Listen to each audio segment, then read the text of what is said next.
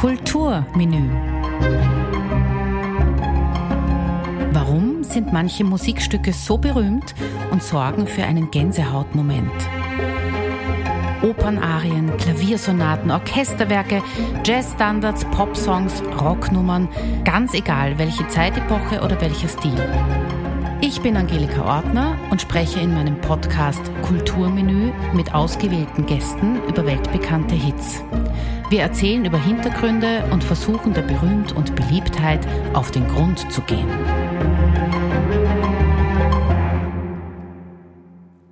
Für diese Folge habe ich ein Lied ausgewählt, das zwar kein internationaler Welthit ist, aber ein Stück Wiener Kulturgeschichte.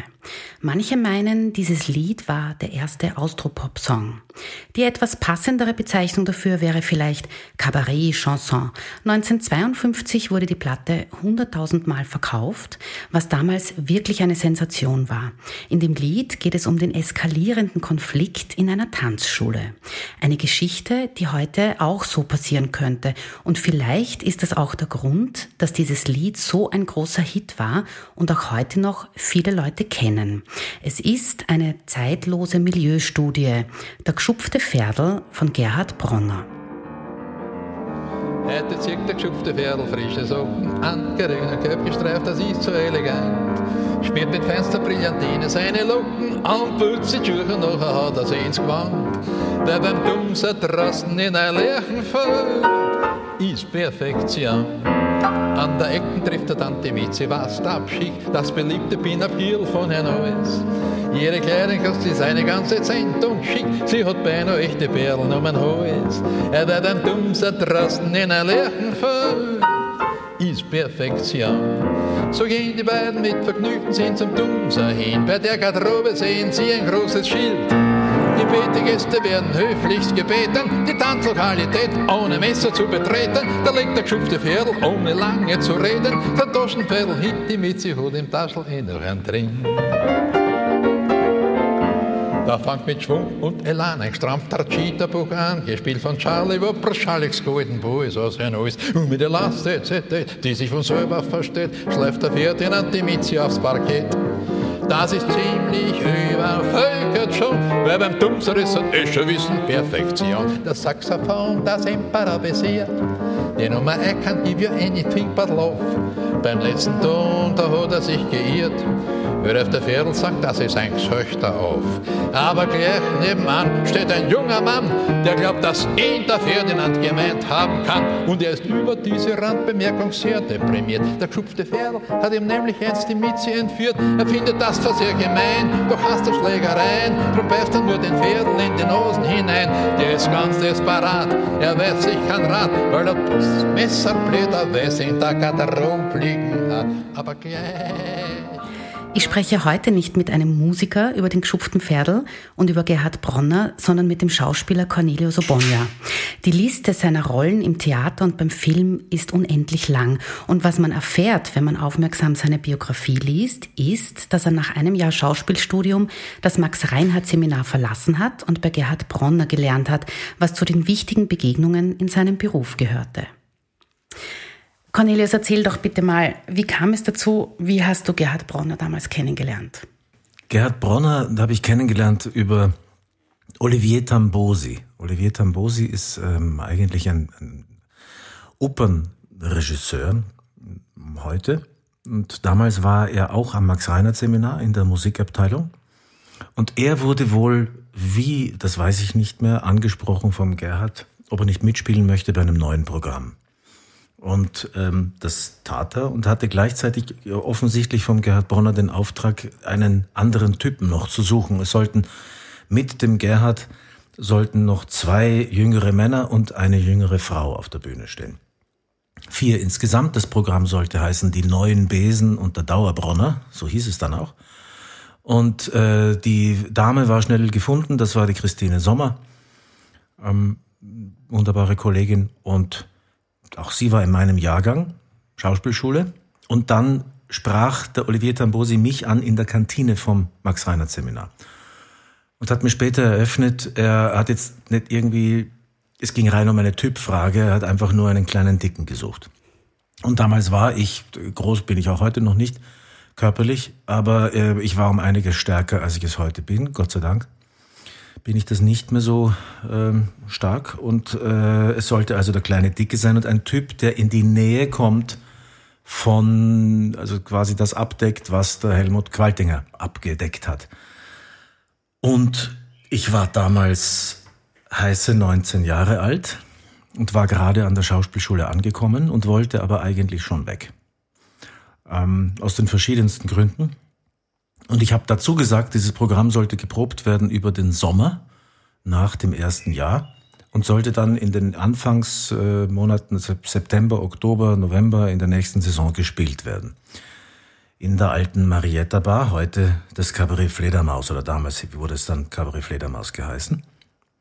Und äh, ich bin dann ins Café Korb gepilgert und dort sollte ich dem Gerhard vorgestellt werden. Warst du aufgeregt? Ich war total aufgeregt. Allerdings und das ist, hat sich am Anfang meiner Karriere oft so durch die Begängnisse gezogen. Ich war gar nicht so wirklich super informiert. Ich meine, ich wusste schon, wer Gerhard Bronner war. Ja. Und auch den Qualtinger hast du auch gekannt? Äh, Qualtinger habe ich nicht persönlich gekannt, nein. Nein, aber du hast gewusst, wenn Absolut die jemanden gewusst, für wer den das alles suchen. ist. Ja, ja, das wusste ich zu diesem Zeitpunkt nicht. Ich sollte mhm. einfach nur, äh, der Olivier hat mir das so ein bisschen erklärt, es sollte quasi den stärkeren Typen abgeben. Ja? Und ähm, mehr wusste ich nicht. Und das sogenannte Casting beim Gerhard, weil das war keine ausgemachte Sache, verlief dann so, dass wir einen Kaffee getrunken haben und der Gerhard hat mich gefragt, du bist da, du, du, du kommst aus den Herbiger Wesseli da, ne? Und ich sagte, ja. Aha, aha, okay. Und dann haben wir nur so weitergeredet irgendwie über eigentlich ganz allgemeines Zeug, ja. Ich meine, da war dieser, dieser wirkliche äh, Superstar des österreichischen Kabarets und dann der 19-Jährige, der bis dahin eigentlich nicht viel vorzuweisen hatte, als aus dieser Familie zu stammen. Na, den, den Paul Hörbiger, deinen, deinen Großonkel, der ja auch ein großer Wiener Liedsänger war, der ja. hat ja in den 30er Jahren alle ähm, äh, Lieder auch in den Filmen gesungen, den hat er nicht erwähnt, also den hat er sicher gekannt. Nein, er kannte das alles. Ja. Es war im, im Grunde war das Gerhards Art, wie ich dann alles später erst im Nachhinein erfahren habe, dass er ähm, er konnte an meiner Stimme hören, ob ich singen kann oder nicht. Ja. Hast du damals überhaupt schon gewusst, dass du singen kannst? Äh, dass ich singen Ich habe als Kind schon die ganze Zeit gesungen. Ich wusste nicht, ob es für die Öffentlichkeit reicht, aber ich habe immer vor mich hin gesungen, schon zu Hause. Ähm, öffentlich bis dahin noch nie. Und vor allem nicht diesen Stil und sowas schon gar nicht. Also das war mir alles völlig fremd. Aber ich wollte lernen. Und er hat bei mir gespürt offensichtlich, dass ihm das gefällt, was da ist. Und wir haben eigentlich nur über das Kabarett oder über Theater geredet. Und dann hat er gesagt, naja, ja, schauen wir mal, schauen wir mal, das machen wir schon. Und die wirkliche Prüfung, auch das habe ich erst später erfahren, er hätte mich immer noch rausschmeißen können, war dann natürlich in seinem Haus vor dem Klavier. Er gesagt, tu mal. Und wir haben dann am Klavier einfach äh, herum improvisiert, er hat das gespürt und gesagt, sing mal die Höhe, sing mal das, schaffst die Höhe. Ich gesagt, ja klar. Und das war alles überhaupt kein Thema. Äh, zwar ein anderes hat er dann äh, etwas runtertransponiert, weil ich schon damals eher in die Richtung Bariton ging und nicht allzu hoch. Und war. er war ja ein großartiger Pianist, der hat alles absolut, nach absolut. Gehör und ähm, wunderbar gemacht. Ja, äh, eigentlich fast nur nach Gehör. Auch mit uns so gearbeitet. Mhm. Immer ohne Noten. Äh, immer, er hat die Noten vom Klavier schon gehabt. Ja, das, die, hat, das ja, hat er gehabt. Aber für sich dann selber, also seine, seine Improvisationen waren auch ohne Noten dann oder seine, seine Lieder, wie er sie dann im Fernsehen präsentiert hat oder so. Ja, da hat mir jemand erzählt, dass das eben nicht Noten waren, sondern immer nur der Liedertext. Meistens. Ja. Meistens. Ich kenne beides. Noten haben die nie, die haben ein bisschen Noten geschrieben, aber, aber ähm, das war für mich äh, vor allem das, was wirklich faszinierend war, war dieses Learning by Doing. Wir haben, die Marietta Bar wurde damals, oder das Cabaret Fledermaus wurde damals umgebaut. Und nachdem ich durch dieses erste Klaviervorsingen durch war, auch die Christine Sommer und auch der Olivier selbst, äh, haben wir einfach nur gemacht. Wir hatten noch wenig Zeit. Wir haben drei Wochen geprobt, eigentlich. Das war so für, für, für ihn schon lang im Grunde. Und das Ding musste raus, vor allem dieser Umbau war dann langsam fertig und wir haben wirklich noch gespielt unter vom, von der äh, verbritzelnde Kabel von der, von der, ähm, von der Decke runter, äh, weil, der, weil das noch nicht fertig war. Und das Wahnsinnige war, dass der Gerhard sich davon überhaupt nicht hat stören lassen. Das Klavier stand da oben auf, der, auf dieser kleinen Minibühne und er hat gesagt, kommt, tun wir was. Das war so sein Standardsatz. Nachdem er eine Zigarette geraucht hat und einen Kaffee getrunken, äh, ging das los, drei Minuten nach zehn. Da war nicht viel Federlesens. Und wenn da noch hinten gehämmert wurde, dann war ihm das auch vollkommen egal. Und das hat mich in der Sekunde gelehrt, vollkommen geräuschunempfindlich zu werden. Das habe ich mir einfach als Vorbild genommen, weil ich dachte, mein Gott, der Mann, der nun wirklich alle Fernsehstudios der Welt schon zur Verfügung hatte und dort geordnet und wunderbar probieren konnte, stellt sich da hin und zirkt die, die fünf, sechs Lieder einfach so durch und hinten hämmert der Presslufthammer. Äh, das war, das war schon äh, irgendwie absurd. Und da habe ich gesagt, okay, wenn der das kann, dann habe ich das zu können. Äh, da, da gibt's nicht viel, was man, wenn ich jetzt da irgendwie sage, ja, ich brauche meine Ruhe und vielleicht sollte ich doch noch üben. Nix, das machst du Hause, Hausaufgaben. Äh, und die Probe ist die Probe. Und das hat mir letztendlich, war das meine Schule, was soll ich da in einer Schauspielschule noch machen? Ich habe vom Gerhard äh, innerhalb von vier Sekunden gelernt, wie man äh, zwei, drei Tanzschritte so einübt, dass sie herzeigbar sind. Und das musste auch ganz schnell gehen. Äh, äh, dann habe ich gelernt, wie man, wie man sich selbstverständlich auf einer Bühne das Licht sucht und Licht findet. Wir hatten solchen Unterricht am Reinhard Seminar. Damals, das war wirklich wunderschön, aber es endete letztendlich eigentlich immer nur in so Theatergeschichteln. Und ich wollte immer verdammt nochmal wissen, wie funktioniert ein Scheinwerfer? Wie ist kaltes und warmes Licht? Wo muss ich es suchen? Wann muss ich es suchen? Wann ist es gut, das Licht vielleicht auch zu vermeiden, um einen Bühneneffekt auch als Schauspieler zu erzielen. Und für mich wurde das in diesem kleinen Nucleus Marietta Bar, war das, wenn ich so sagen kann, Schauspielunterricht innerhalb von einem Monat. Und zwar alles kompakt, Learning by Doing. Ich musste es können, weil es gab einen Termin. Und dieser Termin war einzuhalten. Und, und keine war, Prüfung, die du ablegen musstest zwischendurch? Äh, nein, die habe ich erst alles weit nachher mhm. abgelegt. Mhm. Aber, aber ähm, ja, das sind super Geschichten, weil das kann man auch nirgendwo nachlesen. Das kann nein. dir nur jemand erzählen. Dankeschön. gerne, gerne. Äh, also zu den Liedern ab 1948 hat Bronner ja die Kabarettszene in Wien sehr stark geprägt. Alle haben seine Hits gekannt. In einem Interview hat er gesagt, ich nehme die Unterhaltung sehr ernst. Für mich ist die Unterhaltung das eigentliche Kennzeichen des Niveaus, das in einem Volk vorherrscht. Das gilt ja heute auch noch so. Also ich mhm. meine, so Lieder mit diesem politischen Bezug, wie zum Beispiel Der Papa schon richten, wo es also um Korruption geht, das könnte man heute eins zu eins das kann man heute eins zu eins. Man kann natürlich auch sagen, dass äh, diese zweite Generation des, des Wiener Kabarets nach der Generation Waldbrunn-Farkasch, diese Generation danach hat das ähm, letztendlich, was Farkasch und Waldbrunn und, und viele andere, die, die aus der Hermann-Leopoldi-Zeit kamen, ähm, was die gemacht haben, war auch in diesem Stil ja, es wurde weitergeführt, es wurde teilweise deutlicher, aber es war noch immer nicht zu vergleichen später mit zum Beispiel Kabarett, das der ähm, Erwin Steinhauer gemacht hat, wo es wirklich zur Sache ging. Der ja eigentlich auch ähnlich wie du, also ich will jetzt nicht sagen ein Zögling von Bronner war, aber der war auch in seiner Schule, nicht? Ja. ja. Ähm, das ist, äh, ich habe dann übrigens später Rollen vom Erwin übernehmen dürfen in der Radiosendung Google Hupf. Äh, wo der Erwin dann nicht mehr äh, konnte oder wollte und, und äh, ich dazusteigen sollte. Das, das war dann war, überhaupt die Schule schlechthin. War das schon gleichzeitig, äh, war das nach Kurz der danach. Elfriede Ott und Lore Kreiner Zeit? Weil die haben ja den Gugelhof gemacht mit ähm, dem Bronner gemeinsam. Das war nach dieser Zeit. Ja. Ich habe auch Peter Wehle nie kennengelernt. Mhm. Der, der war schon verstorben zu dem Zeitpunkt. Ja, das war sein bester Freund. Ja, ja. ja. Das ist, den hätte ich auch gerne noch kennengelernt, wirklich mhm. wahr. Nein, das, das, das, das war mir nicht gegeben. Aber was mir gegeben war, war zum Beispiel Lore Kreiner, mit ihr zu arbeiten, mit Kurt Sobotka äh, zu arbeiten, mit Herbert Prekopa zu arbeiten. Mhm.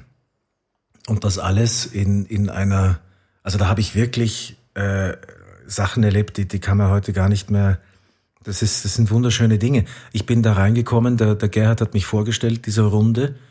Damals haben wir noch in der Argentinierstraße eben aufgenommen, später dann in einem eigenen Studio, das der Kurt Sobotka privat hatte, damit es schneller geht, weil mhm. man so tagesaktuell oder wochenaktuell sein musste, dass einfach keine Zeit war, da jetzt noch in die Argentinierstraße zu fahren. Also ins Funkhaus, ins, ins Radio Funkhaus, genau. Mhm. Ähm, und dort habe ich Sachen erlebt, wirklich wie die, wie die äh, innerhalb von Nanosekunden ein Lied komponiert haben und, und gesagt, nein, das muss darauf, das geht anders. Und die Lore hat das schnell am Klavier improvisiert. Der, der Gerhard hat den Text dazu gemacht und gesagt, nein, das müssen wir kürzen, das geht ja nicht aus. Zack, weiter und gib ihm und war schon. Und der einer ist raufgerannt äh, zum, zum Kopierer und das kam dann runter. Und wir haben diese Nummern dann gesungen. Das war alles während des Machens. Und diese Schnelligkeit hat mich unendlich fasziniert und hat mich natürlich von vornherein geschult. Und geprägt wahrscheinlich geprägt. in der Arbeit heute. Und geprägt in der Arbeit heute. Ich meine, ich, ich war als einer der wenigen Menschen, glaube ich, war ich bei der Entstehung eines Live-Witzes dabei. Ich traue mich, den zu erzählen. Ja, den musst du jetzt schon, erzählen. Weil schon so lange daher ist. Äh, Da war gerade virulent, äh, dass diese, diese unglaubliche Mordserie in, ähm, im Krankenhaus Leins, wo die Schwestern ältere oder, oder schon sehr hinfällige Patientinnen und Patienten per Luftspritze äh, getötet da haben. war die schwarze Witwe, ne? Die schwarze Witwe, genau. Ich, ich weiß nicht mehr. Ja. Aber wenn das war genau da und man musste so sehr, sehr schnell äh, reagieren darauf. Und irgendwie, das ist natürlich ein Thema, wo man jetzt so super Witze eigentlich nicht machen kann. Aber irgendwann sagt der Kurt Sobotka, als wir das alles besprochen hatten, und sagt der Kurt Sobotka so vor sich hin, was ist Mut? Keine Ahnung, was ist Mut? Und ich so, sich nach Leins zu legen kurzes Gelächter. Plötzlich kommt von hinten vom Klavier von der Lore Kreiner, die gerade nur aufgehorcht hat und gesagt, und was ist Übermut? Und gesagt, was? Um Mitternacht nach der Schwester klingeln. Und das war, so ging das die ganze Zeit. Hin und her. Das war, das war absurd. Also das, das war natürlich wunderschön. Diese Schnelligkeit des Witzes, aber die politische Kraft oder den, den, den wirklichen Anrempler. Also ich behaupte mal, die Nachkriegszeit mit Farkasch und Waldbrunn, kabarettmäßig, war geprägt auch von einem gewissen, äh, wie soll ich sagen, es sollte, das war alles eingebettet in ein gewisses österreichischen, in einen gewissen österreichischen Ruhepol. Ja, man war sich einer gewissen grundbürgerlichen Einstellung des, wir wollen es jetzt gut haben, es war die Wirtschaftswunderzeit, man kann über alles lachen, ja, aber ein gewisses, eine gewisse Grenze wurde nie überschritten. Ja, weil das musste einfach jetzt auch funktionieren, dieser Staat. Das darf man nicht vergessen. Kabarett in den 50er Jahren ist was anderes als Kabarett in den 70er oder 80er Jahren. Das ist gerade mal äh, zehn Jahre her, dass hier geschossen wurde. Das heißt, man war da grundvorsichtiger und hatte eine innere Übereinkunft meines Erachtens, dass an gewisse Grundfesten dieses Staates wird auch nicht per Witz gerüttelt. In den 70er, 80er Jahren hat sich das ein bisschen geändert. Es wurde direkter. Es wurde frecher, die frecher. Texte waren. Aber sie waren immer noch in einer gewissen Art von, ich will nicht sagen Gleichklang, aber äh, auch hier wurden gewisse Grenzen nicht angetastet. Während ich vom Empfinden her, für mich war das vollkommenes Neuland in der Direktheit, das, was, was, was zum Beispiel äh, Steinhauer Teuschel äh, gemacht haben, sowohl musikalisch als auch, als auch im Kabarett, war eine Art, die war dann so direkt, ja, im Weinskandal zum Beispiel. Oder so äh, solche Z- Zeilen wie, wann es die Damen und die Herren endlich wieder Menschen werden. Das war, das war was ganz anderes, hatte, das bekam noch eine ganz andere Tieflage und äh, war deutlich auf noch eine andere Art von Grenze einführen, äh, wo man, wo man sich um einen grundsätzlichen Anstand noch einmal ganz andere Sorgen gemacht hat. Und das fand ich sehr, sehr erfrischend. Und insofern ist das sogar etwas, was mir textlich dann in der Direktheit, im Angang fast noch näher ist als mein alter Lehrer Gerhard Brunner. Die Entstehung vom geschupften Pferdl, um wieder zurückzukommen, ist eine sehr nette Geschichte. Der Bronner, also du kennst es vielleicht eh, aber ich erzähle es jetzt trotzdem. Der Bronner suchte einen Proberaum damals und wurde in der Tanzschule Tumser fündig. Und dort wurde also dann geprobt und irgendwann hat er dort die Noten vergessen oder seine Texte, was auch immer er jetzt am Klavier li liegen gehabt hat. Und ist also wieder zurückgegangen. Und da war aber dann schon der Tanzschulbetrieb, also die Perfektion, wie sie auch im, im Lied heißt. Und irgendwer hat sich gestritten und der Bronner hat folgende Worte aufgeschnappt. Pass auf, Geschupfter, die Sau hat ein Messer. Also du kannst es sicher schöner sagen. Na, genau so, ne? Genau. Was aufgeschupft hat, das Sau der Messer. Ja, es ist schon schöner als von mir. Nein, bitte. Interessant war jedenfalls, dass der Tanzmeister nicht den Streit geschlichtet hat, sondern die Band sogar aufgefordert hat, noch lauter zu spielen, damit die anderen Perfektionsgäste nicht beim Tanzen gestört werden. Und da kam ihm die Idee zum geschupften Pferdl und der Bronner hat angeblich am Weg zur Straßenbahn schon das halberte Lied fertig gehabt. Das kann ich mir gut vorstellen. Und ähm, es, es gab dann ein bisschen einen Skandal, weil der Tumser, also der Tanzschulleiter, hat den Bronner dann verklagt wegen Rufschädigung ja. und dann gibt es also Aufnahmen, da singt der Tanzschule Wimmer statt Tanzschule Tumser. Ja, ja, es gibt, da gibt's die unendlichen Geschichten, ich weiß es nicht. Ähm, ich kann mir das durchaus vorstellen, ja, wenn man welche, welche Tanzschuhe wie schon in dem Ruf stehen, dass die Leute mit, mit, mit dem Taschenpfeil oder, oder mit, mit, sich gegenseitig mit dem zogenen Messer da irgendwie ja. massakrieren oder so, da kommt ja gar, kommen ja keine Gäste genau. mehr. Ähm, auch das ist zeitlos. Auch das ist zeitlos. Das war, nein, natürlich nicht. Ja. Natürlich nicht. Diese ganzen Texte und Lieder, äh, das ist wiederum etwas, das ist wiederum eine Qualität des, des Gerhard Bronner, die eindeutig ist, die natürlich auch Georg Kreisler äh, hat sie haben eine gewisse Zeitlosigkeit. Das kann man definitiv so lassen. Das ist wieder vielleicht ein Unterschied zu äh, zu anderen Liedern, die die die wieder aus der aus der ich sage mal aus der Steinhauer Zeit, also 80er, äh, 90er Jahre, 80er Jahre äh, sind, die sehr, sehr tagesaktuell waren, schärfer waren, mhm. aber vielleicht nicht unbedingt immer eine Zeitlosigkeit. Und die würde man heute nicht verstehen, wenn man die Zeit von damals wahrscheinlich ja. nicht so im tagespolitischen ja. Geschehen miterlebt hat. Ähm, was die Sprache betrifft, ähm, im, also das Schimpfwort, der Geschupfte, ich weiß nicht, wie viele Leute das heute noch verwenden. Verwendest du das in deinem Sprachgebrauch? Nein, überhaupt nicht. Ich habe nachgeschaut, vom Peter Wehle, den wir vorhin schon angesprochen haben, gibt es das Buch Sprechen Sie Wienerisch. Und da wird der Begriff geschupft, also so erklärt, ich habe mir das schön rausgeschrieben. da steht äh, verrückt, exzentrisch, althochdeutsches Wörterbuch Skupfa ist gleich das Schaukelbrett, vielleicht auch von der mittelalterlichen Strafe des Schupfens, bei der, bei der Delinquenten in einem Korb unter Wasser getaucht wurden. Ja. Also so viel zum Geschupften. Und es gibt auch ein Lied, der Fritz Imhoff hat das gesungen, ich weiß nicht, ob du das kennst, ähm, von Anton und Rudolf Hauptmann, glaube ich, ist das. Das heißt lokale Ausdrücke. Ah, es hat ganz viele Strophen und da geht es also um eine Geschichte, auf Jacker streitet mit dem Fußgänger und so. Und da kommen dann so Ausdrücke wie du bucklerter, du bucklertes Maikäferl und äh, zerdeppter Blechmistkübel und so. Also wenn man im Auto mal anders schimpfen will, äh, dann kommen, muss man sich das anhören. Ja, es geht hundertprozentig. Dieses Lied kenne ich nicht. Ich kenne nur so Ausdrücke, die so einen wahnsinnigen Ausdruck wie ich beiß da ein Wendeltreppen ins Knack, dass dein Trottel oberrennen kann. Sowas muss einem erst einmal als Bild einfallen. Ja, das ist großartig. Das, ja, das, ist die, das nimmt, darf ich das in meinen Sprachgebrauch aufnehmen? Ja, bitte, selbstverständlich. Drauf wird ihm besser, weil ihm vor den die Mitzi hat ja noch ein. Ja, das zusammen gibt dem Gegner einen ziemlich leichten Stößer. Durch diesen Stößer fliegt er über das ganze Tanzparkett. Am anderen Ende pickt er traurig an der Wand und fünf, sechs Tänzer, die riegeln sich am Boden. Davon sagt er, jetzt gibt's wahrscheinlich einen Maroden. Daraufhin sagt der andere, warum nicht gern Toten? Sie schütteln sich die Hand Beil und sehen den Ferdinand aus dem Gewand. Kaum hat der Pferdl seine Floschen Messer aus der Tasche. Doch die Mitzi sagt, der Teufel holen, jetzt holen wir wer mein Taschel gestohlen. Und indem das dann der geschupfte Ferl wehrlos war, hat die Übermacht ihn ziemlich malträtiert. Er bekam ein blaues Auge, das er schwerlos war, das hat er mit kalte Umschläge sich kuriert. Und er nimmt so oft in der Schädel zwei Pyramiden. Doch nächste Woche schickt der geschuppte Pferd wieder frische Socken an.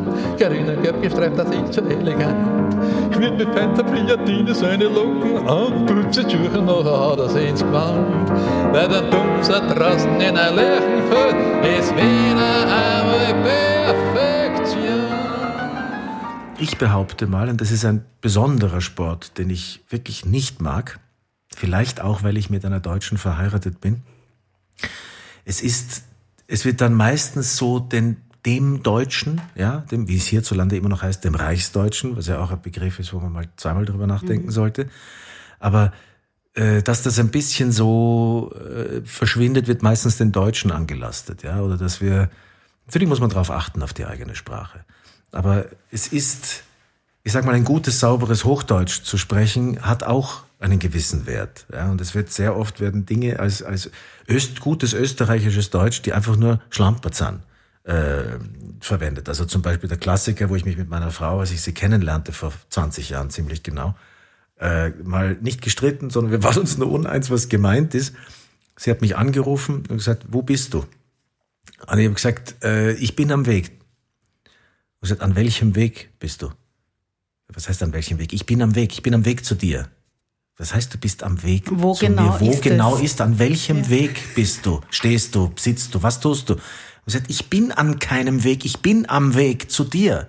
Also, der korrekte Ausdruck wäre auf dem Weg sein. Ich bin auf dem Weg zu dir. Am, ja, ist einfach nur das Wienerische, das, auf dem, das ist mir ein bisschen kompliziert, machen wir Du musst es einfacher. den Anfang Ja. vom ersten und das Ende vom zweiten, da kommt am raus, geht da. Ja? Mhm. Äh, oder, oder sagt es Inobonia. Ja? Ist, wo in ich bin, wo, wo, wo bin Ja. ich irgendwo drin? Nein. Also solche Ja, Sachen. aber ja? wenn man dich kennt, also ich kenne dich jetzt auch schon und ich weiß, dass du mit der Sprache schon sehr sorgfältig umgehst. Mit Sicherheit. Es ist natürlich, wir müssten letztendlich alle damit umgehen. All diese Dialektausdrücke, die du ja wunderbar herausrecherchiert hast und also hohes Kompliment, die sind tatsächlich im Verschwinden, ja, weil natürlich auch eine gewisse Sprache der Stadt am Verschwinden ist. Da ist sehr viel, da ist natürlich die Internationalität, die ich rücksichtslos äh, unterstützen würde. Ja, alles, was äh, Österreich äh, mit der Welt draußen, wie man so schön sagt, verbindet, kann dem Land meistens nur gut tun. Vielleicht nicht alles, aber sehr, sehr viel. Und das ist immer so ein, da gibt's immer so einen Zurückzucker, ja. Also das verschwindet alles und das kommt alles von außen und das sind alles die anderen und so.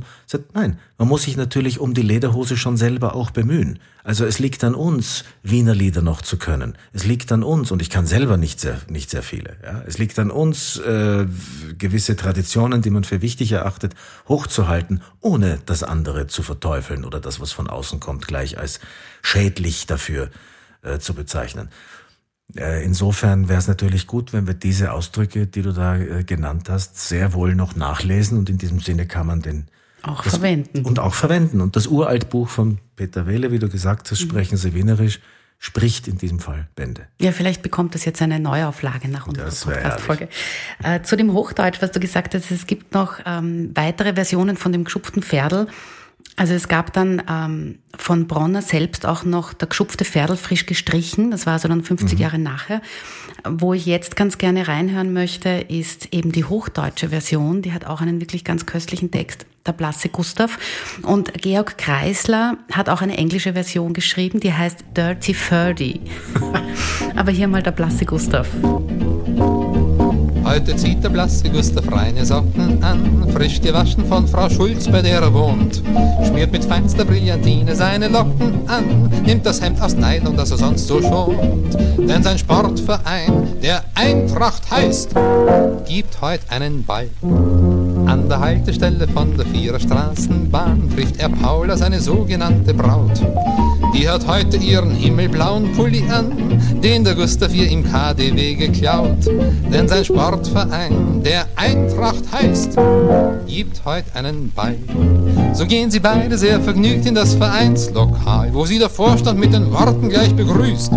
Die Pete-Gäste werden höflichst gebeten, die Tanzlokalität ohne Messer zu betreten, worauf der blasse Gustav ohne lange zu reden sein Messer deponiert, was ihm der Vorstand ohne weiteres quittiert. Fängt mit Schwung und Elan ein schräger Jitterbug an, gespielt von Emil Papenpuders Golden Band aus Westend und mit Elastizität, auf die die Paula so steht, schleift der Gustav sie sofort auf das Parkett. Es ist übervoll und heiß im Saal, denn der Sportverein der Eintracht heißt, gibt heute einen Ball. Der Pianist, der improvisiert. Den Schlager reich mir doch noch einmal deinen Mund. An einer Stelle hat er sich geirrt, worauf der Gustav sagt, das ist ein blöder Hund. Aber gleich nebenan steht ein junger Mann, der glaubt, dass ihm der Gustav nur gemeint Äh, Du hast vorhin schon ein paar Namen genannt. Es gab 1950 das sogenannte namenlose Ensemble. Da war also eben der Gerhard Bronner, die, die Luise Martini, der Peter Wehle, der Georg Kreisler, der Michael Kehlmann, das ist der Vater vom Schriftsteller Daniel Kehlmann, Karl Merz und eben auch Helmut Qualtinger. Und zwischen Qualtinger und Bronner, das war ein bisschen schwierig, glaube ich, oder? Die waren beide große Egos. Es war für die Zeit, und das ist das, das ist das Wichtige, wenn's, glaube ich, selbst wenn das nur für zwei Monate gewesen wäre, war diese Zusammenarbeit für diese Phase, auch für das Land und für, für, für, das, für das Kabarett und den, den, die Humoristik dieses Landes, äh, wichtiger als äh, viele andere, die vielleicht 20 Jahre miteinander äh, gearbeitet haben. Da hat sich kurz was getroffen und in diesem Funkenflug und Funkenschlag leben heute noch viele Leute, mhm. unter anderem ich, die davon zehren noch immer. Ja. Äh, der Gewaltinger hat dann sich mehr aufs Schauspiel konzentriert. Der hat sich vom Kabarett distanziert und der Bronner hat ein bisschen gegen diese Schauspielambitionen gestichelt. Und die haben sich dann eigentlich zerstritten und die Versöhnung kam erst Jahre später am Tresen an einer irgendeiner mhm. Wiener Bar. Äh, und was auch war, er hat ja viele Lieder dem Qualtinger quasi auf den Leib komponiert Absolut. und geschrieben. Also eben der Papa wird schon richten und der ähm, der Würde mit seiner Maschine, der genau. Bundesbahnblues natürlich. Ähm, und viele seiner Lieder, die der Bronner alle geschrieben hat, wurden dann eher mit dem Interpreten zusammengebracht und gar nicht mit ihm als Komponisten. Also ich habe selber auch lange geglaubt, dass der Gewaltinger den geschupften Pferdl komponiert hat. Aha. Nein, das, das, das wusste ich immer von vornherein, aber ich kann das absolut verstehen. Äh, denn die Identifikation äh, Qualtingers mit diesen Liedern ist so gewaltig. Und das, es gibt für mich zum Beispiel, ich würde äh, selber ein paar Lieder von ihm nicht singen, die er gesungen hat. Einfach weil das für mich zeitlos ist. Äh, das kann man nur ähnlich oder anders interpretieren vielleicht oder man kann eine ähnliche Qualität erreichen. Nur diese Gewalt, die sich ergibt aus dem Text, der Musik, der Persönlichkeit des Helmut Qualtinger und die äh, wie soll ich sagen, die Zeit, mhm. in der es geschrieben wurde, aber auch in der es gesungen wurde. Ja? Mhm. Es ist ja nicht so, dass Qualtinger die Lieder fünf, sechs Mal durch die Jahrzehnte aufgenommen hat. Ja?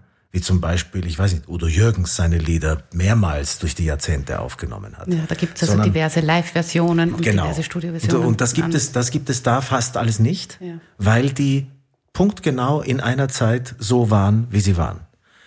Und das kann man aber heute auch noch so hören. Ja? Äh, es gibt zum Beispiel, ich habe selber jetzt gerade einen Abend, der heißt Morgen muss ich fort von hier. Das sind Lieder von Leuten, die in der Emigration waren oder, oder im KZ umgekommen sind. Und da kommt zum Beispiel auch, äh, lese ich am Anfang, eine, eine kurze Passage aus der Herr Quadl. Ja? Mhm. Und das ist auch etwas, wo äh, ich mir jedes Mal denke, ja, ich darf sie lesen. Ich lese sie so, wie ich glaube, dass es ist oder wie es wie, es klingen kann.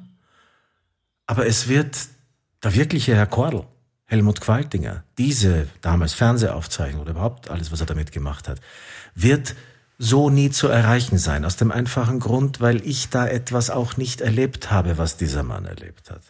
Äh, und ich auch viel zu... Äh, das müssen immer andere beurteilen. Ja, das ist wirklich nur ein kurzer Auszug, ob mir, ob mir das da gelingt. Aber ich würde den Herrn Quadl in meinem Leben nicht spielen wollen.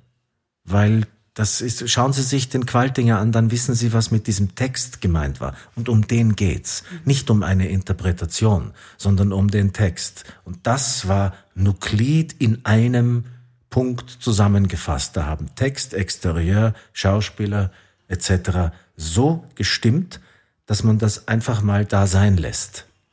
Ja, aber da hat die Musik dann schon noch ein bisschen eine andere Kraft, weil also der Steinhauer, der ja diese ganzen Hits dann auch singen durfte, ähm, der hat das auch selbst interpretiert und, bei, interpretiert und bei den Liedern ist das aber auch möglich. Und mein Vater zum Beispiel hat mir auch erzählt, wenn ein Alleinunterhalter in den 60er, 70er Jahren diese Lieder, diese Bronner Lieder äh, gespielt hat, dann sind die Leute rund ums Klavier gestanden und haben mitgesungen. Das ist, finde ja. ich, ein irrsinnig schönes Bild. Also ich weiß nicht, was ich heute spielen müsste, damit die Leute mitsingen. Also es kommt auch vielleicht aufs Publikum an, aber ich glaube gar nicht so sehr aufs, ich glaube, dass das nicht so sehr mit dem Publikum zu tun hat, sondern auch mit der Tatsache, dass viel weniger Fernsehen unterwegs war, viel weniger Radio unterwegs war. Das heißt, man hat diese Lieder viel öfter live gespielt als das heute der Fall wäre. Heute muss man sich so ein Programm suchen, mhm. wenn man das live hören möchte. Ja, das stimmt. Damals hat das, war wenn es überhaupt gespielt wird. Ja, ja. wenn es überhaupt gespielt wird. Und das waren aber damals so, was man landläufig nannte Gassenhauer. Das heißt, das konnte jeder, mhm. weil das war ja, wenn man, wie du am Anfang sehr richtig gesagt hast, es galt als der erste Austropop-Song in Wahrheit. Ja, obwohl sich das streitet mit der Glocken von der Marianne Ment, die übrigens auch von Gerhard Bronner stammt. Ja, aber die war erst 1970. Das war erst 1970. Trotzdem war da, da, da wurde der Begriff Austropop erst so richtig geprägt, aber letztendlich war das, der geschupfte Pferdl, war die Urform. Da hast du ganz recht, des Austropop. Aber äh, diese Lieder sind, sind so aus dem Zusammenhang jetzt ein bisschen nicht mehr so spielbar und nicht mehr herstellbar, weil auch eine Generation, die das ja alles noch erlebt hat, die Leute, die damals den geschupften Pferdl um ein Klavier herumstehend irgendwo ja, mitgesungen haben, waren am nächsten Abend in so einer Tanzschule. Ja, das stimmt. Ein anderes Thema gehört da auch noch dazu. Bronner hat gesagt, warum, hast du vielleicht auch gehört damals, warum soll ich auf der Bühne nervös sein? Er war nie hm. nervös. Ich habe furchtbare Sachen erlebt. Er war ein Kriegsflüchtling und seine Brüder sind gestorben, die Eltern wurden im Konzentrationslager Dachau vergast. Trotzdem ist er Kabarettist geworden. Mhm. Mit dieser schrecklichen Geschichte. Ähm, das ist, wie soll ich sagen, äh, den Gerhard hat es wieder in dieses Land gezogen. Er hätte auch in, in, in Palästina oder später hätte bleiben können. Israel bleiben können. Ja, er hat da als Barpianist. Äh, er war dann auch in Florida, aber da hat er sich nicht wohlgefühlt. Nein, nicht wirklich, was ich verstehen kann. Äh, viele zieht es wieder zurück. Ja? Aber mein Gott, Heimat bleibt Heimat. Ja? Was ich allerdings wirklich, das ist, ist natürlich ein Unterschied. Gerhard hat das früher gemacht in seinem Leben und er hat auch noch Spaß gemacht für Leute, die, wo teilweise mit Sicherheit da unten im Publikum noch Leute standen, die unter Umständen auf der anderen Seite waren. Mhm. Ähm, das weiß man nicht, weiß auch er nicht, keine Ahnung. Ähm, das, das, sind, das sind so viele Unwägbarkeiten. Dass er das gemacht hat und geschafft hat, war schlicht und ergreifend seinem Künstlertum, glaube ich, zu verdanken oder, oder zu, zu, das könnte der Punkt gewesen sein, der zu benennen ist dass sich da jemand in anderen Sprachen nicht wohlgefühlt hat als in seiner. Und das war nun einmal österreichisches Deutsch, deutsches Österreichisch, das teilweise jüdische österreichische Deutsch, das österreichisch-deutsche Judentum, was auch immer. Ja, dieser, so ist er geboren. Mhm ein Österreicher jüdischen Glaubens. Das war alles, bis ein paar Wahnsinnige drauf äh, gekommen glauben zu sein müssten, dass man das töten muss. Mhm. Das heißt, äh, das ist für ihn, für ihn gab es da kein, kein Zurück und kein Hinaus. Ich habe auch noch ein Zitat gefunden, wo er sagt, wenn man nicht weiß, was Kabarett ist, besteht auch die Gefahr, dass man nicht weiß, was Demokratie ist. Wenn in den 30er Jahren mehr Leute in Deutschland gewusst hätten, was Kabarett ist, dann hätten wir uns vielleicht sogar den Zweiten Weltkrieg ersparen können. Da hat er, glaube ich, sehr recht, ja. Große Worte. Kannst du noch was zu Georg Kreisler sagen? Der war ja auch äh, bei dem namenlosen Ensemble dabei und ähm, war dann letztendlich immer wieder der Konkur also die waren auch Konkurrenten, Bronner und Kreisler. Ich liebe auch die Lieder von, von Georg Kreisler. Absolut. Baum vergiften und alle möglichen anderen, aber die haben sich nie wieder versöhnt. Ich glaube, warum war dann vielleicht beiden auch irgendwann egal? Weil äh, das sind schlicht und ergreifend ganz unterschiedliche Dinge. Auch der Kreisler hat zeitlose und in manchen, an manchen Stellen zeitlosere wesentlich zeitlosere Lieder geschrieben als der Gerhard Brunner, meines Erachtens. Nämlich noch etwas, da ging's noch, da, da, da war noch ein ganz klein bisschen die, noch ein bisschen Philosophie mehr drin, noch mehr, noch mehr über das allgemeine Menschsein. Ja. Mhm. Ähm, es gibt natürlich die, die bösartigsten Anekdoten. Äh, eine kenne ich, als man den Georg Kreisler mal gefragt hat, was der Gerhard Bronner denn besser könnte als er. Dann hat er gesagt, der Gerhard Bronner kann besser schlechtere Lieder schreiben. Und das muss einem auch erstmal einfallen, ja. die Pointe. Das ist aber wirklich böse. Aber das sind ganz, ja, das, man ging da damals sehr, sehr böse äh, um eigentlich miteinander. Teilweise, ja. Aber äh, lesen Sie äh, Friedrich Thorbergs Tante Jollesch, dann wissen Sie, was, was, was äh, kleine Boshaftigkeiten sind. Ganz kurz, ähm, der Friedrich Thorberg war der Nachbar von Gerhard Bronn. Hast du das gewusst? Die waren auch sehr gut befreundet. Ja, war, die zu Recht. zu Recht. ja, klar. Ähm, aber dieser, dieser Humor, den der, den der Georg Kreisler hatte, das musste sich irgendwann einmal, glaube ich, spießen. Mhm. Äh, weil da war, der wollte woanders hin. Und alle, die, diese ganze Generation, trotz des Humors, trotz des Kabarets, wollten sie gerne auch tatsächlich und zu Recht und völlig zu Recht wirklich als Künstler ernst genommen werden. Das war keine Tralala-Partie, sondern die haben sich neben ihrer Schnelligkeit tatsächlich sehr große Gedanken gemacht, wie das denn hier weitergehen kann. Ja? Mhm. Also jeder Angriff auf, und sei ja noch so spaßhaft und auch so noch so äh, lieblich schwach gewesen, ja, wie ein Sketch über eine, keine Ahnung, über eine Kommission im Finanzministerium oder sowas. Das hatte tatsächlich einen gewissen Urgrund und hatte immer eine, eine, eine, es, es ging vor allem immer um den Erhalt von etwas. Es ging nie darum, etwas zu zerstören, sondern es einfach besser zu machen. Aber keiner, und der Gerhard ganz besonders nicht, hätte jemals irgendwie etwas gegen diesen Staat gehabt oder gegen diese Nation oder auch nicht gegen die Bevölkerung. Und das muss man nach dem Holocaust auch erstmal hinbekommen, äh, zu sagen, nein, es geht besser. Weil sich natürlich auch äh, der Gerhard immer zuallererst und zuvörderst einfach als Österreicher gefühlt hat. Das heißt, für ihn war, er war selber Teil des Ganzen. Und aus diesem Gespür ist das alles entstanden, letztendlich. Ähm, es ist genauso wie Mel Brooks äh, geschrieben hat, ein, ein, Musical, das ich Gott sei Dank in meinem Leben spielen durfte, The Producers. Ich habe es Gott sei Dank gesehen. und das muss man, also dieses Musical so zu schreiben, ja, das Ganze quasi in einen gigantomanischen Nazi-Witz zu verwandeln. Und auch Mel Brooks hat seine Familie im Holocaust verloren. Diese Wolte zu schlagen, gelingt nur, indem man sehr, sehr viel weiß über philosophische Dinge, sehr, sehr viel weiß über jüdischen Humor, über überhaupt äh, Humor an sich. Und ich stimme mit Gerhard völlig überein. Äh, Humor ist ein Urgrund von dem Demokratie. Wenn ein Staat und eine Nation, und im Moment habe ich eher die Befürchtung, dass wir so kurz davor sind, den wirklich zu verlieren, angesichts dessen, was da draußen so kreucht und fleucht. Wenn ein Staat und eine Nation den Humor verliert, dann ist es, ist die Gefahr groß, auch die Demokratie zu verlieren. Denn wenn wir über uns selbst nicht mehr lachen können, sondern nur noch anfangen, über andere zu lachen, beziehungsweise uns abfällig zu äußern, wo ist dann die Grenze? Äh, ob man jemanden, äh, äh, ob man jemanden auf der Straße nicht grüßt oder ihnen ein Lager sperrt, diese Grenze ist fadendünn. Die hat sehr viel mit Humor zu tun. Bei dieser Podcast-Folge habe ich inhaltlich wirklich große Unterstützung von äh, Robert Kohler bekommen. Er ist selbst Schauspieler, Sänger und Autor. Und er, hatte, er hat mir unermüdlich Geschichten erzählt und mich mit Bild und Tonmaterial versorgt. Danke, Robert. Äh, du kennst ihn ja auch. Ihr habt beim 80. Geburtstag, 2002 äh, war das, beim 80. Geburtstag von äh, Bronner habt ihr gesungen. Er hat im Bundesbahnblues oh. gesungen und du hast gesungen, der letzte Exhibitionist vom Grund. Genau. Hast du das ausgesucht oder Nein, wollte der Bronner, ich, dass du das machst? Er wollte das, äh, weil ich das damals in dem Kabarett, die neuen Besen und der Dauerbronner tatsächlich auf der Bühne gesungen habe, mit 19 Jahren. Mhm.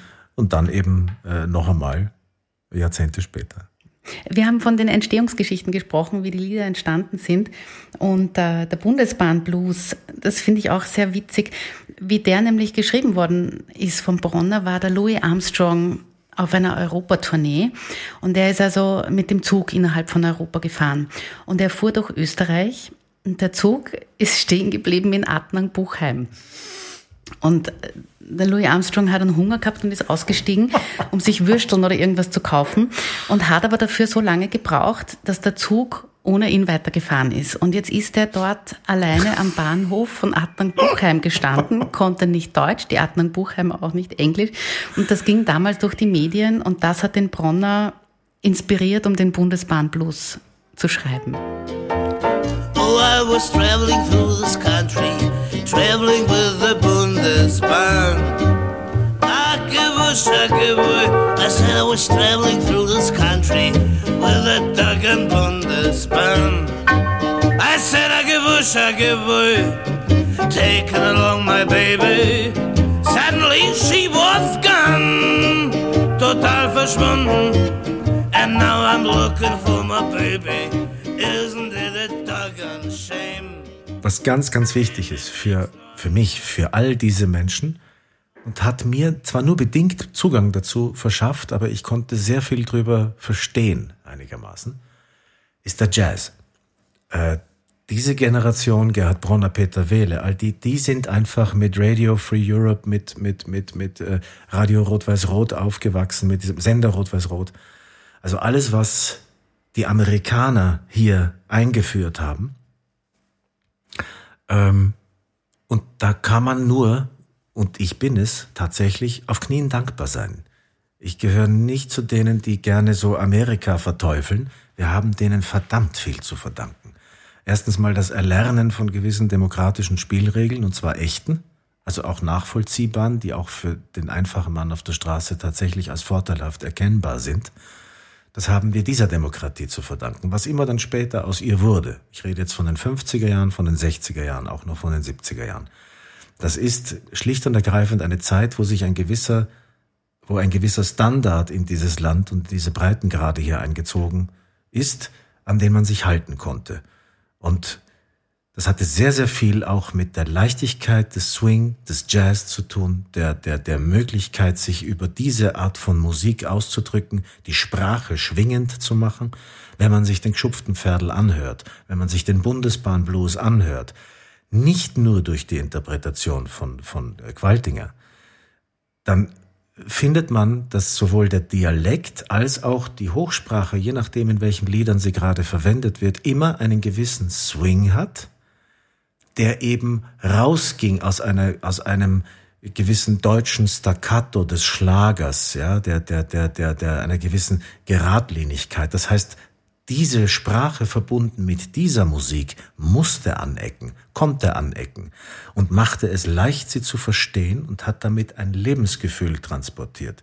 Ich, ich kann das gar nicht hoch genug einschätzen, wie sehr der Komponist Gerhard Bronner und all die anderen äh, dieser Generation das mit dem Jazz verbunden haben und damit ein Lebensgefühl transportiert haben, das in seiner Leichtigkeit auch noch das richtige Verstehen gemacht hat. Das bedeutet, ähm, ja, es gehen Dinge schief, aber deswegen muss ich nicht mehr wie in den 30er Jahren gleich alles kurz und klein schlagen, sondern ich kann es verstehen, ich habe einen Humor darüber und ich kann versuchen, es besser zu machen.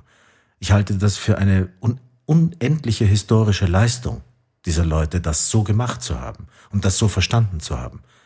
Weil unter anderem hat auch Gerhard Bronner den Jazz auch als seinen Lebensretter mit bezeichnet. Vielleicht in anderen Worten, als ich es jetzt gerade gesagt habe, aber das war mit Sicherheit so. Hätte er diese Art von Musik, diese Leichtigkeit nicht gehabt, ja, ähm, natürlich kann man mit Beethoven und mit Brahms den Holocaust auch überleben.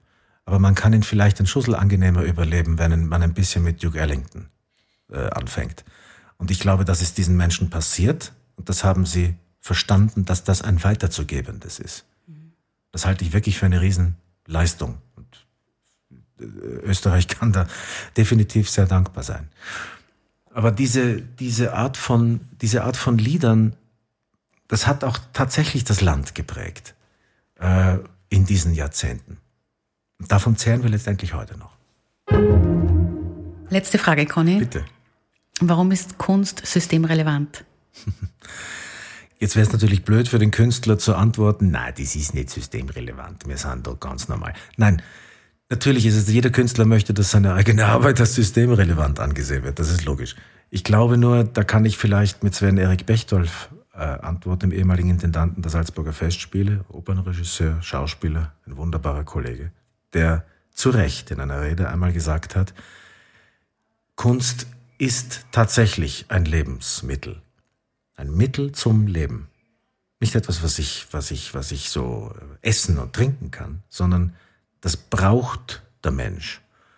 Und jetzt gerade äh, in, in, in diesem kleinen, hoffentlich länger andauernden Wellental der Pandemien, sprich, wir haben gelernt, dass wir durch den Lockdown unendliche äh, äh Dinge einbüßen müssen. Ja?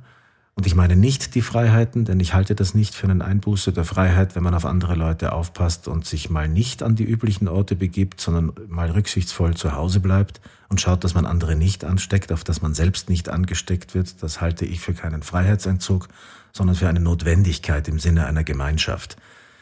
Äh, Und in dieser Pandemie, als die Kultur zusperren musste und als es extrem vielen äh, äh, Künstlerinnen und Künstlern und im Übrigen im Speziellen Musikern, Musikerinnen und Musikern nicht sehr gut ging, weil einfach die Auftrittsmöglichkeiten viel, viel weniger sind, als ich das zum Beispiel als Schauspieler habe. Ich konnte noch drehen äh, in dieser Zeit, weil das natürlich auch zum, zur, zur Unterhaltung gehört und weil man das leichter äh, mit, mit den Regelungen der Pandemie übereinbringen kann, wenn man kein Publikum hat, sondern quasi in eine Glasscheibe spricht, wie in eine Kamera. Ähm, das ist einfacher. Ja? Das können Musikerinnen und Musiker nicht. Das können bildende Künstlerinnen und Künstler nicht. Und das haben wir gelernt, dass es da tatsächlich große Einbußen gibt. Aber es hat, ich kann gar nicht zählen, wie viele Menschen mir und auch anderen Kolleginnen und Kollegen gesagt haben, wann spielt ihr wieder? Wir wollen es sehen, wir wollen es hören.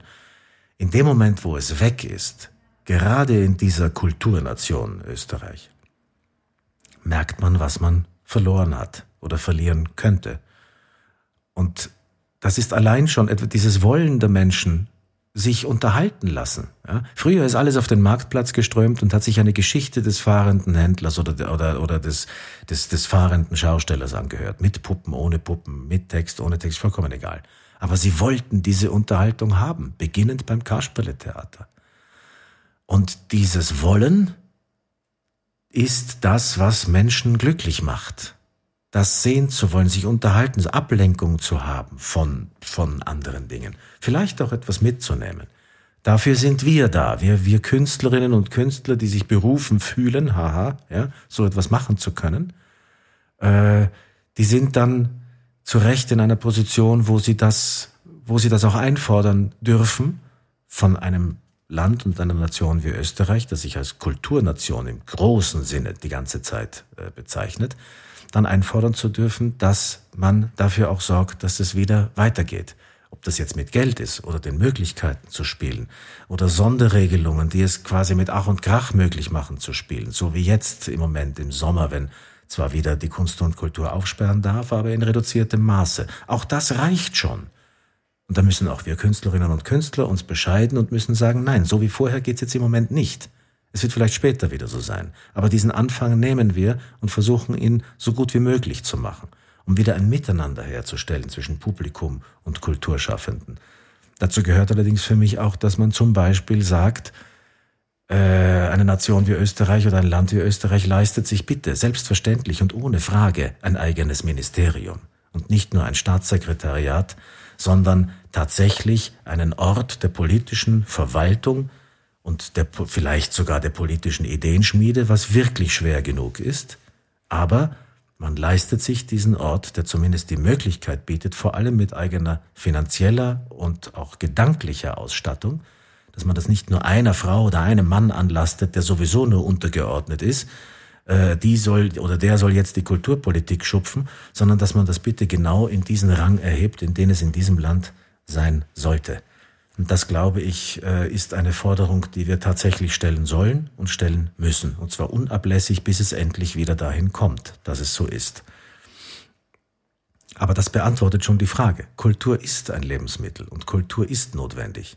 Und sie ist systemrelevant, selbstverständlich. Wenn wir das abschalten, wenn es keine Musik mehr gibt, wenn es keine Livestreams mehr gibt, wenn es kein Theater gibt, keine Kinos gibt, kein was auch immer gibt, nicht mehr gibt, dann wird ein Land, wird eine Nation, wird eine Bevölkerung, wird eine Gemeinschaft, eine gemeinschaftliche Gesellschaft notwendigerweise verarmen. In jeder Hinsicht. Auch finanziell. Und das gibt es in der Geschichte, wenn man sich die Mühe macht und die Geschichtsbücher aufschlägt und nachschlägt, egal auf welchem Kontinent, ist es immer noch dahin gekommen.